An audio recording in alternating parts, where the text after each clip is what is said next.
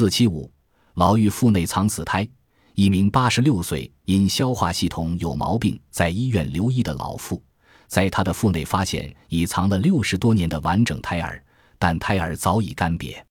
墨西哥华雷斯社会医院外科主任卡萨医生说：“这位名叫华莲朱拉的老妇告诉他，她在二十七岁时曾经有过怀孕的迹象，但孩子没有出生，她也没有流产。可是经期当时便停止。当他因消化不良来接受治疗时，医生按惯例给他照 X 光，才发现，在他的腹部有一个已经干瘪的两磅重胎儿。医生说，幸好他的健康没有受到影响，他现在的病与子宫里僵硬的胎儿无关。考虑到他的年龄及胎儿藏在他腹内已有六十多年而不影响他的健康，所以无需动手术取出胎儿。